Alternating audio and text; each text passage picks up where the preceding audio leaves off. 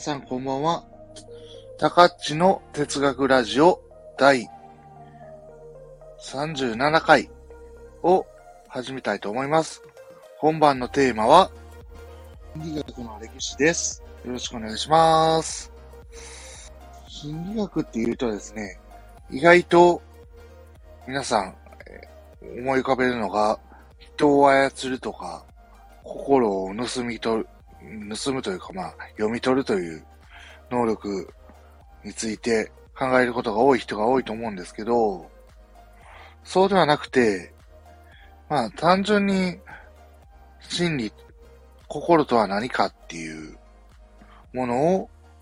探求したり、心の性質とか、そうしたものがどういうものかっていうのを探求する学問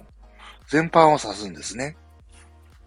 その一つ、一部の応用的な、応用心理学的な、さらに応用の分野として、まあ、人の動きがどういう風に動くかとか、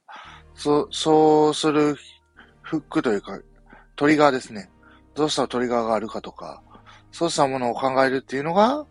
えっ、と、まあ、心理学が積み重なってきて、積み重なるというか、まあ、発展し尽くしてきて、ようやく今そうした、ね、えっ、と、社会心理的なテクニックが使えたりとか、コピーライティングの技術として、どうしたトリガーがあるかとか、そうしたものが、えっ、と、ここ20年ぐらいでようやく、うん、はっきりしてきたんですね。で、まあ、それで、ウェブの方、コピーライティングとか、そうしたものに応用されてきてですね、まあ、応用というか悪用された例も、例も多いので、まあ、一概に全部が全部いいとは言えないんですけど、でもまあ、そうしたものがあるんですね。今回心理学の歴史っていうのは、実は心理学が学問として成立する以前の歴史、心理学前史ですね。だから、心理学の前の歴史について少し触れたいと思っています。心理学っていうのは、英語ではサイコロジーって言うんですけども、この、えっ、と、サイコロジーっていう言葉の語源を考えると、えっ、と、まあ、サイコっていうのが、えっ、と、プシュケとか言われる、まあ、魂っていう言葉が語源になってるんですね。で、もうあと、ロジー、ロゴスっていうものが、えっ、と、ギリシャ語で言われてて、それが理法とか、まあ、自然の決まりですね。そうしたものが、えっ、と、ロゴスって呼ばれてたんですね。で、えっ、と、魂に関する、えっ、と、決まり事とか、理法っていう意味なので、うん、まあ、簡単に言うと、魂に関しての学問っていうものを考えたのが、えっ、と、考えているのが、えっ、と、語源的な意義になります。このサイコロジー、つまり、えっ、と、ポシュケとロゴスが組み合わさって、えっ、と、サイコロジーになったのが、えっ、と、だいたい17世紀頃にそうした言葉が出てくると言われてて、でも17世紀に心理学、実験心理学が誕生したわけではもちろんなくて、えっと、精神哲学とか、あと、まあ、心に関する機能論とか、そうした意味でサイコロジーっていう言葉が使われ始めたっていう風な歴史があります。じゃあ心理学の学問としての成立っていうのはいつからなのかっていうのを考えると、実は1879年にブントっていうドイツの心理学者が始めたのがきっかけだと言われて、1879年何の年かっていうと、ブントがライプツィヒ大学に心理学実験室っていうのを創設した、開設したっていうのが、まあ始まりだと実は言われています。それまでは、だから学問として心理学はなかったって話なので、まあ、学問はまず何かっていうののイメージが、えっ、と、いるんですけども、学問って何かっていうと、知的な作業だけではなくて、知的な作業とか考察とかだけではないんですね。実は知的な学問とか、こう、知的な、うん、考察とか、洞察とか、あとは、まあ実験も含めた知見、得られた知見、こうしたものを次の世代に、とか、まあ次の世代って言ったら大きい単位になるんですけど、まあ次の研究者に渡して、で、その研究が徐々に発展していくとか、また違う方向に、えっ、ー、と、飛び火するでもいいんですけど、受け継がれて、えっ、ー、と、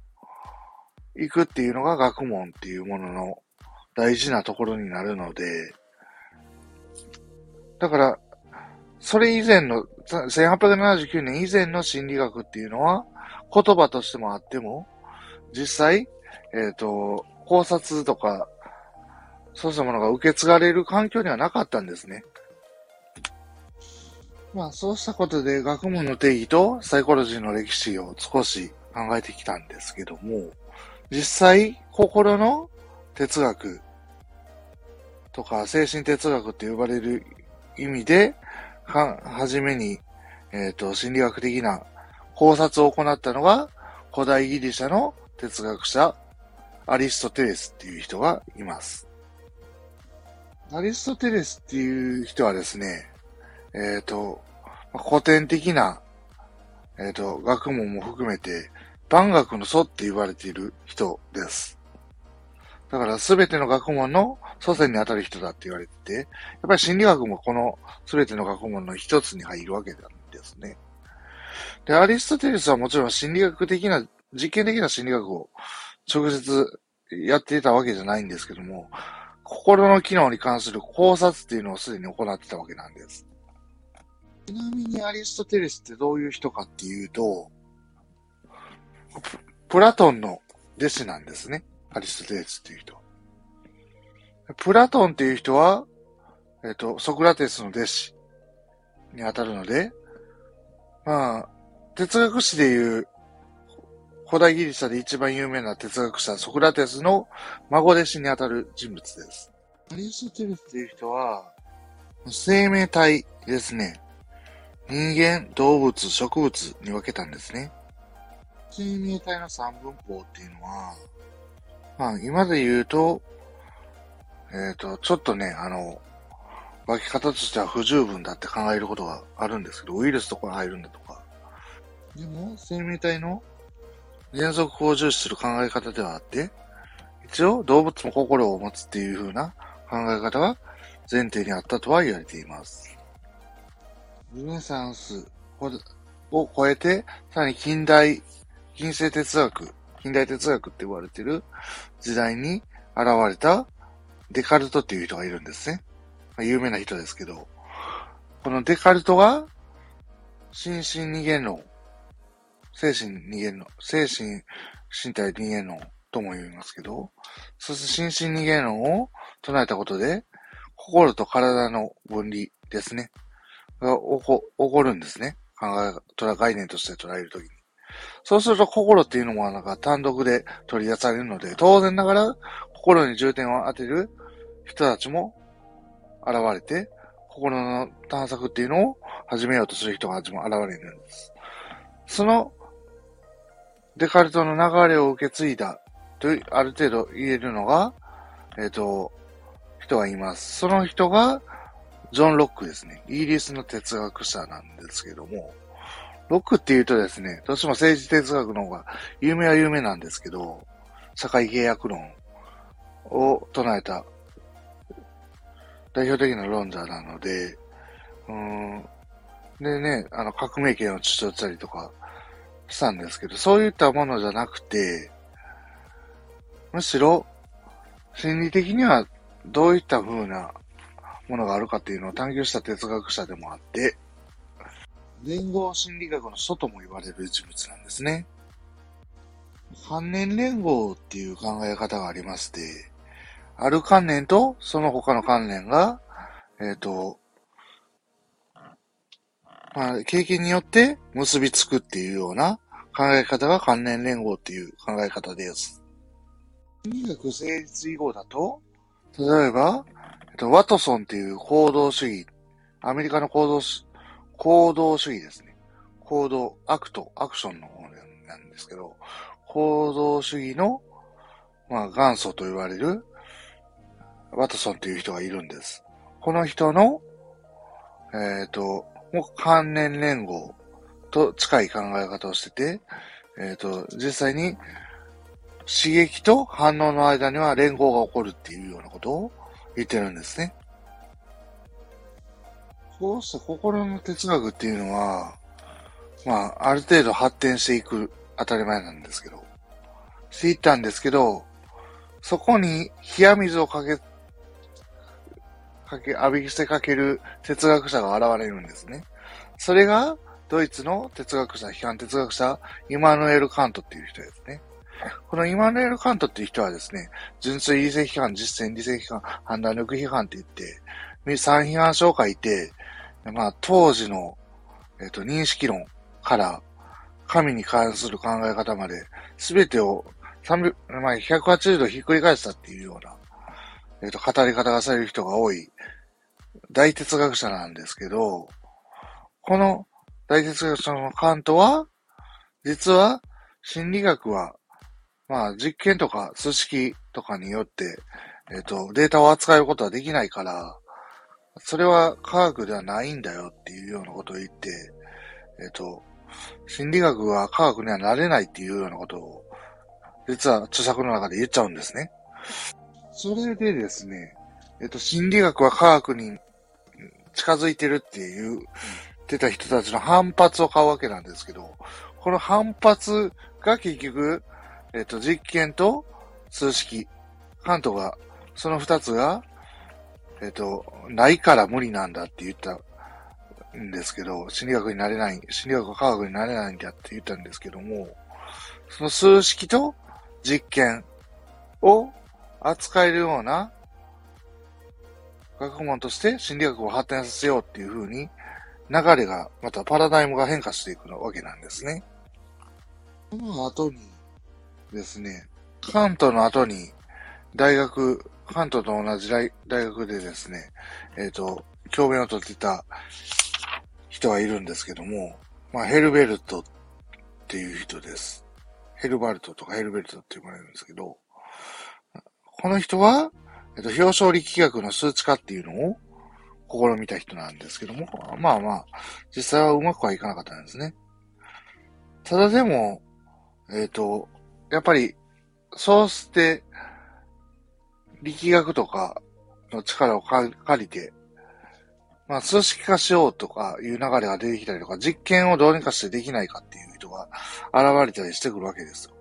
そこで大成させたのが、1879年のブントっていう人なんですね。うん。あと、アメリカのウィリアム・ジェームズっていう、まあ、プラグランティズムで知られた哲学者もいます。そして、文とが、まあ、せ、この、実験心理学を確立させる前に、えっと、三つの大きな学問の潮流が現れて、それが心理学の、まあ、成立にお、ちょ、まあ、かなり影響を及ぼすことになるんですけども、それは次回お話したいと思います。今回のお話から学べる点といえば、まあ、具体的にどういうふうにな、哲、心理学がどういう学問かっていうのは、あまりわからないような話なんですけども、ただ、古代ギリシャの時代から心理学的な発想はすでにあったわけなんです。そして、その発想に基づいて、うん、まあ、いろんな哲学者が心理学的なことをやってくるんですけども、そんなのは科科学じゃないっていうふうにカントが言うわけですよ。じゃあカントが科学じゃないって言ったその根拠は二つあって、一つは数式で表せるものが心にはないっていうものと、もう一つが、えっと、実験で心を扱うことはできないっていうふうなことを、カントはこの二つを根拠にして心理学は科学はなれないと言っちゃうわけです。でも、えっ、と、実はそうではないんだよっていうふうに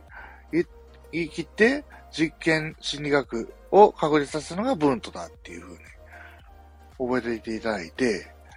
まあ要は転換期がハントがやっぱり転換させてるわけなんですね。っていうふうなことを考えてたら、哲学と心理学の流れも意外と面白いものだということが分かってくるかもしれません。はい。というわけで、高っちの哲学ラジオ第37回心理学の歴史全史1についてお届けしました。最後まで聞いていただきありがとうございました。